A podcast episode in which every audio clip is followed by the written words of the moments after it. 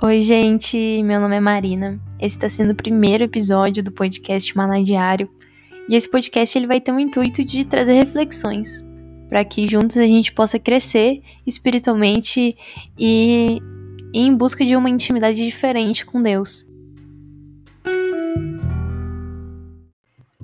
O tema de hoje é algo que Deus vem ministrado muito no meu coração na última semana, que é a nossa relação com o outro a relação com o mundo e com as pessoas ao nosso redor. Só que eu gostaria de focar a nossa reflexão em dois pontos importantes, que é como que está sendo a nossa relação com as pessoas que fazem o mal e como que está sendo a nossa relação com as pessoas do mundo, com as pessoas que ainda não se converteram. Eu percebo que muitas vezes o nosso coração ele passa por um processo de seletividade. A gente é muito seletivo com as pessoas que a gente ora, pelos motivos que a gente ora.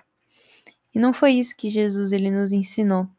A gente tem que orar fervorosamente e, e igualmente por todas as pessoas, não importa se eles são nossos amigos, se eles são nossos inimigos. É, aconteceu um caso na minha cidade onde uma moça muito nova se envolveu com um homem que era casado e a mulher desse homem, ele, ela foi parar no hospital quando ela descobriu que ela estava sendo traída pelo marido. Ela teve um AVC por conta do estresse e foi internada às pressas. O que aconteceu? A minha cidade inteira parou, ou seja, uma cidade pequena, e eles levantaram mutirões de oração por essa mulher que estava no hospital. A primeira coisa que eu fiz quando eu vi toda essa situação foi também parar tudo e orar por essa mulher que estava no hospital. E eu passei o dia inteiro orando por essa mulher. E em nenhum momento eu pensei em orar por essa menina mais nova, que tinha se envolvido com esse homem casado e que tinha gerado todo esse conflito. E eu via a internet toda divulgando coisas sobre essa menina, difamando ela, falando coisas pesadas em relação à vida dela. E confesso que o meu coração naquele momento foi seletivo. Eu julguei aquela menina também por ela ter feito aquilo com uma pessoa que era tão boa. Só que Deus começou a me incomodar com aquilo.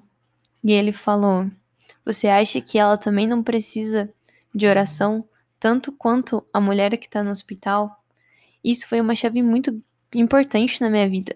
Eu percebi que o mal, o que ele recebe é crítica na internet. Quando a gente vê polêmica, tem tanta gente ali para criticar, para difamar o outro, mas são poucos que veem uma situação ruim e realmente param para orar sobre aquilo, para orar sobre aquela pessoa. Gente, o mal precisa de oração tanto quanto bem precisa. A gente tem que clamar que Deus venha e renove o coração deles, que eles venham a conhecer o amor de Deus, aquele amor que, que transforma a gente, que transforma essa mudança no nosso caráter. Então Deus ministrou muito isso no meu coração, que a gente precisa ter essa atenção de realmente quando vê uma situação dessas, parar tudo e orar pelo mal na mesma potência que a gente ora pelo bem. E o segundo ponto que eu gostaria de abordar rapidamente é sobre a nossa relação com o mundo não convertido, com as pessoas que não professam essa mesma fé que a gente. É, a gente vive muitas vezes numa bolha gospel e a gente não percebe, a gente tá feliz ali com nossos amigos cristãos e a gente esquece do lugar que a gente veio. Ok que muita gente foi criado por uma família cristã, mas eu vim do mundo por muito tempo, eu vivi uma vida que eu achava que era uma vida boa, mas que me trouxe depressão, me trouxe ansiedade, me trouxe muita coisa ruim. E tem tanta gente que não sabe o quão lindo é o amor de Deus e esse amor ele tá aqui dentro da gente. A gente só precisa ficar sensível ao Espírito Santo, deixar ele ministrar no nosso coração e compartilhar esse amor com o mundo. Não ter vergonha de dar amor para as pessoas que a gente não conhece. Não ter vergonha de pregar o evangelho para elas com, com toda a sabedoria. Paulo, ele dá muitas dicas muitas dicas que, que abriram muito a minha cabeça em relação à evangelização.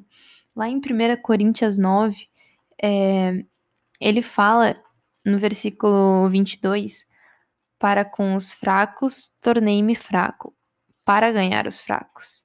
Tornei-me tudo para com todos, para de alguma forma salvar alguns.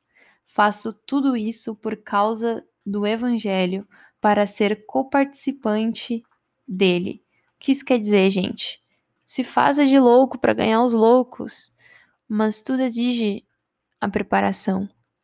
Nesse, nesse versículo, em 1 Coríntios 9, Paulo ele nos mostra que até o jogador de futebol precisa de um preparo e a gente é a mesma coisa. Se prepara, se santifica, a santificação é importante. Só que a nossa tendência é se afastar completamente do mundo quando a gente se converte. A gente entra tanto nesse processo de santificação que a gente deixa de lado de andar com os pecadores. E, gente, os pecadores, eles têm que estar com a gente. Mas é aquilo, é com sabedoria, é saber quando você tá pronto para ir ganhar vidas para Deus. É, pra, é passar por um processo para que você consiga evangelizar sem que você caia. É aquilo que o João Paulo diz. Vale de tudo, gente. Só não vale pecar. E Paulo, ele finaliza é, esse capítulo em Coríntios 9 de uma maneira muito interessante, que é mas esmurro o meu corpo e faço dele meu escravo, para que depois de ter pregado aos outros, eu mesmo não venha a ser reprovado. Então, gente, se preparem e vão em busca das vidas. Tem tantas vidas que às vezes estão clamando por algo diferente na vida delas, estão clamando para se sentirem amadas, e você tem esse amor dentro de você. Você tem o poder dentro de você Deus quer usar a sua vida. Você é capaz de tirar jovens da depressão, de tirar jovens da ansiedade. Você é capaz de salvar pessoas do suicídio e tudo isso pelo Espírito de Deus que habita dentro de você. Ele quer te usar. Então, deixe ele te usar. Se possível, eu gostaria agora que vocês fechassem os olhos onde vocês estão.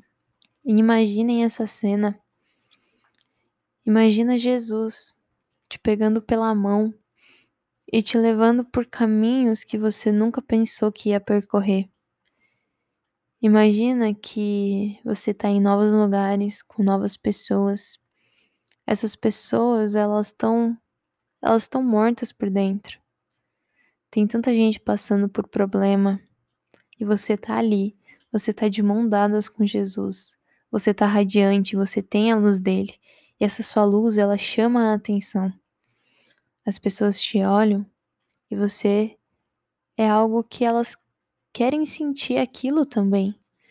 Elas veem essa luz em vocês e elas querem entender que luz é essa que essa pessoa carrega. Eles estão ali machucados e você está chamando a atenção. Vamos parar de ser egoísta e guardar essa luz pra gente e vamos compartilhar com os outros. Conversa com as pessoas. Ama as pessoas.